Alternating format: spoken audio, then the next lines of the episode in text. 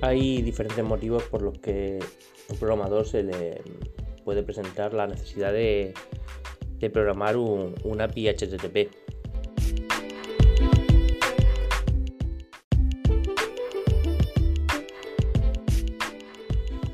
En primer lugar, seguramente nos propongamos hacer un API HTTP porque queramos desacoplar el desarrollo y hacer una parte de la parte del servidor en, backend con un lenguaje y hacer la parte frontend con otra. Esto por lo general pues se ve mucho en los desarrollos donde empezamos a usar un framework JavaScript para la parte frontend tipo Vue, tipo React, eh, tipo Svelte, que nos permiten un desarrollo JavaScript por separado y, la parte backend que podríamos desarrollarla pues con otro lenguaje, con el mismo lenguaje, pero con, otro framework diferente. Eh, y lo normal es que hagamos un, API REST para eso. Em, en segundo lugar, pues quizás mm, pensemos en hacer un API REST porque aparte de nuestro proyecto principal, queramos consumir los datos o cierta información o incluso la autenticación de usuario desde otro subproyecto, porque nuestro proyecto empieza a ser, a ser más grande y querramos dividirlo en diferentes microservicios o proyectos internos y permitir así la comunicación entre ellos sin tener que usar como medio de comunicación interno una base de datos, como se podía usar antes. Y en tercer lugar, donde nos puede resultar más interesante aplicar en una API Gateway es el acceso externo para terceros. Normalmente tenemos un, proyecto y conforme va creciendo, pues es posible que queramos que em, ofrecer a los desarrolladores o a otras empresas que se, integren en nuestro, con nuestra información o obtengan información de nuestro proyecto. Y esto normalmente lo hacemos con, con un API. Em, es posible que, que, tengamos desarrollos con microservicios o diferentes APIs o creemos diferentes endpoints o versiones diferentes de, los endpoints para soporte a, ese evolutivo. Y es aquí donde una API Gateway nos va a ayudar mucho a la hora de mm, mantener el desarrollo y dar mm, servicio a nuestros clientes. En primer lugar, una API Gateway, por ejemplo, pues nos permite unificar dentro de una única ruta diferentes APIs en un solo path o en varios paths, manteniendo versiones, indicando pues cuáles son las versiones compatibles, cuáles, qué elementos se han deprecado, documentación, algunos APIs permiten integrar la documentación, el portal del desarrollador para poder crear también pues, los tokens de acceso o un acceso o auth para poder utilizar eh, el API de ese servicio. Normalmente cuando vemos un API de, eh, de un desarrollo externo, normalmente tenemos una API Gateway por delante, que además nos permite no solo gestionar este mantenimiento que hemos comentado antes, sino también monitorizar en gráficas eh, y tener pues, eh, visibilidad de cómo está funcionando el servicio, si devolvemos muchos errores o no, si tenemos muchas peticiones o no. Además podremos tocar el, throughput, la cantidad de mensajes por segundo por cada API que, entreguemos o por cada grupo de, o proyecto o cliente al que sirvamos. Podemos decirle, esto nos ha pasado muchas veces cuando trabajamos en un proyecto grande, que creamos un, acceso API y nuestro cliente, por lo que sea, pues también son desarrolladores, también se pueden equivocar y nos generan cientos de peticiones por segundo y nos tiran la plataforma. Pues podríamos limitar a través de una API Gateway sin tener que programar nada más, pues que para este cliente pues solo puede hacer 5 peticiones por segundo o X número de peticiones al minuto. También podremos controlar eh, niveles de acceso, a qué sub APIs o a qué tipo de peticiones se pueden hacer eh, a través de, un rol o de un usuario que puedan usar en el API y, en definitiva pues tener muchísimo más capacidad de control sin necesidad de programar.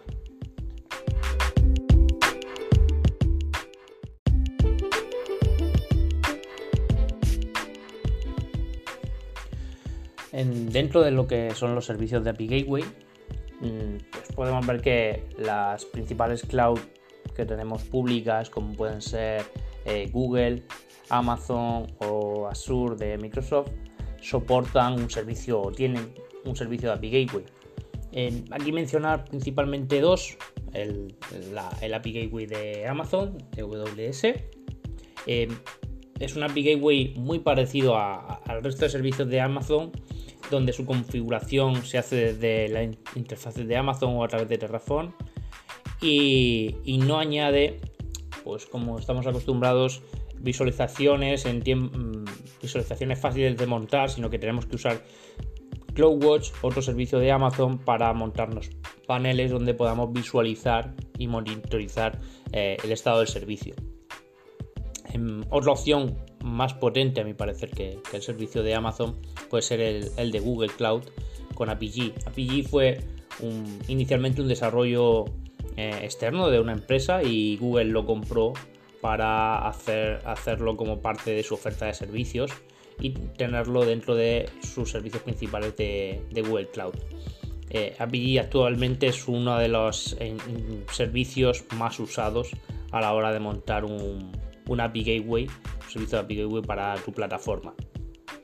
Podemos tener em, un servicio montado en Amazon y, y, usar un API Gateway como API dentro de Google Cloud, pero tenemos que tener en cuenta que eh, la mayoría de Google de plataformas de cloud pública nos cobran por el tráfico que emitamos de forma externa. Por lo que eh, si tenemos un, un API Gateway en Google Cloud y el resto de infraestructura la tenemos en Amazon, aunque la protejamos, eh, los datos que se transfieren nos los van a cobrar y nos los cobran más caros que el tráfico interno, que por lo general en algunas plataformas como puede ser Amazon podría ser gratuito. Estos costes pues no siempre son despreciables porque si tenemos un, API que es muy muy usada, pues eh, quizás el, coste de, tráfico que genere sea muy alto.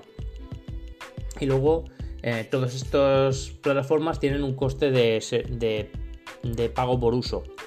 Pero en el caso de APG no queda muy claro, pues eh, aparte de lo que es la oferta gratuita, eh, el resto pasa por, preguntar a Google eh, y, que un comercial de Google contacte contigo y vea las características que necesitas para ellos pasarte un presupuesto a medida. Esto suena un poco. Huele un poco raro porque, porque no hay precios públicos. En el caso de, de la Gateway de Amazon sí que es todo más claro, te ponen un precio al número de peticiones y, y ya está. En APG resulta un poco más confuso. Y esto es un poco más parecido a, la oferta que hay en otros tipos de API Gateway que se pueden instalar on-premise, aunque también tienen su servicio cloud para instalarlos en, la cloud que nosotros queramos. Em, aquí vamos a hablar de, cuatro principales los que hemos trabajado. Eh, la mayoría de API Gateways modernos eh, que se pueden instalar on-premise y funcionan en cloud están basadas en el lenguaje Golang. Es un lenguaje complicado que, bueno, pues eh, es el mismo que se ha usado para hacer Docker, Terraform y otras herramientas que se están usando para, para servidores. Y, bueno, pues tenemos principalmente tres plataformas que son TYK o TIC, Kong o KrakenD. Eh, Kong y TYK son los primeros que, empezaron con esto. Eh, Kraken D eh, pues, eh, siguió un poco la ola de, Kong. las tres plataformas tienen versión open source y versión, y versión comercial, o más bien comercial, versión enterprise, porque realmente la versión open source la podemos usar comercialmente.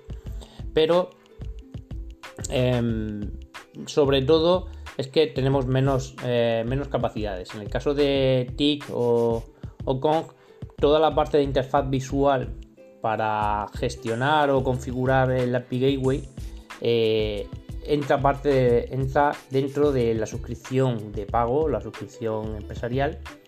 Eh, el coste mm, es bastante significativo porque puede costar unos 9.000 euros al año quizás la licencia 9.000, 8.000 euros al año la, licencia de empresarial. En el caso de que tengamos un proyecto pequeño que está empezando, pues quizás el coste es demasiado elevado. Y, normalmente intentaríamos buscar, que hay mucha información con bastante usado, eh, la versión open source que se configura a través de ficheros de configuración, en el caso de TIC igual, y no tenemos monitorización, no tenemos paneles para mostrar cómo está funcionando. En el caso de KrakenD o KrakenD, em, la versión gratuita permite ser configurada con, un, con una interfaz que genera un fichero JSON que es una interfaz gratuita también y podemos verla online y esta genera un fichero JSON que nos permite configurar todos los servicios. Y luego una cosa interesante de KrakenD es que exporta a Prometheus, por lo que si tenemos un Grafana podríamos graficar automáticamente el estado del servicio de forma gratuita sin depender de la versión de pago. La versión de pago, por supuesto, pues tiene toda la parte de monitorización y configuración en una plataforma online bastante sencilla de editar. Luego, por último, em, hay un API Gateway que sí que me gustaría nombrar, que es el API Management de WSO2.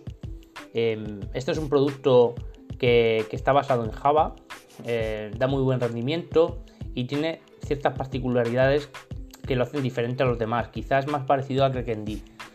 Eh, y es que aparte de, poder gestionar, como hemos dicho al principio, monitorizar, eh, añadir seguridad y autenticación, acceso por OAuth, etcétera, a nuestro API. En WSO2 y KrakenD permiten eh, hacer transformaciones sobre las respuestas que se hagan. En el caso de KrakenD eh, podemos hacer una petición que al final derive, una petición de API, que al final derive en dos o más peticiones a APIs internas que luego la unifiques en una respuesta y te devuelva realmente en la respuesta que se haya hecho por el cliente, eh, se, devuelva un conjunto de valores que nos ha devuelto diferentes peticiones de API. Eso es interesante a la hora de usar diferentes microservicios para, dar un resultado de API con los niveles de acceso que nosotros pretendemos. En el caso de VSO2, WSO2 es, aún más, eh, más, mm, más potente porque tiene, es una plataforma Java que además tiene una interfaz de configuración sobre Eclipse que podemos desarrollar en filtros y transformaciones en Java o en Groovy para mm, transformar nuestras peticiones y respuestas. Eh, en WSO2 se es capaz incluso de poder transformar un API, un API SOAP basado en WSDL eh, en un API REST y que sea el propio API Gateway el que transforme las peticiones y las respuestas en entre formatos.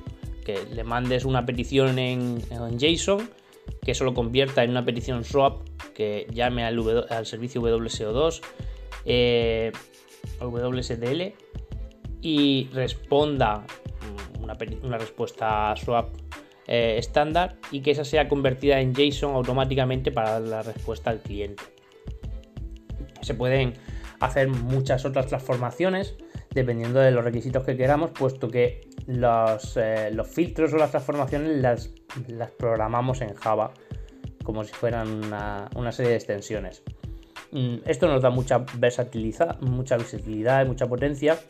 Quizás el consumo de recursos pues, es más alto que, otras opciones on-premise como podrían ser TIC, Kong o Kraken.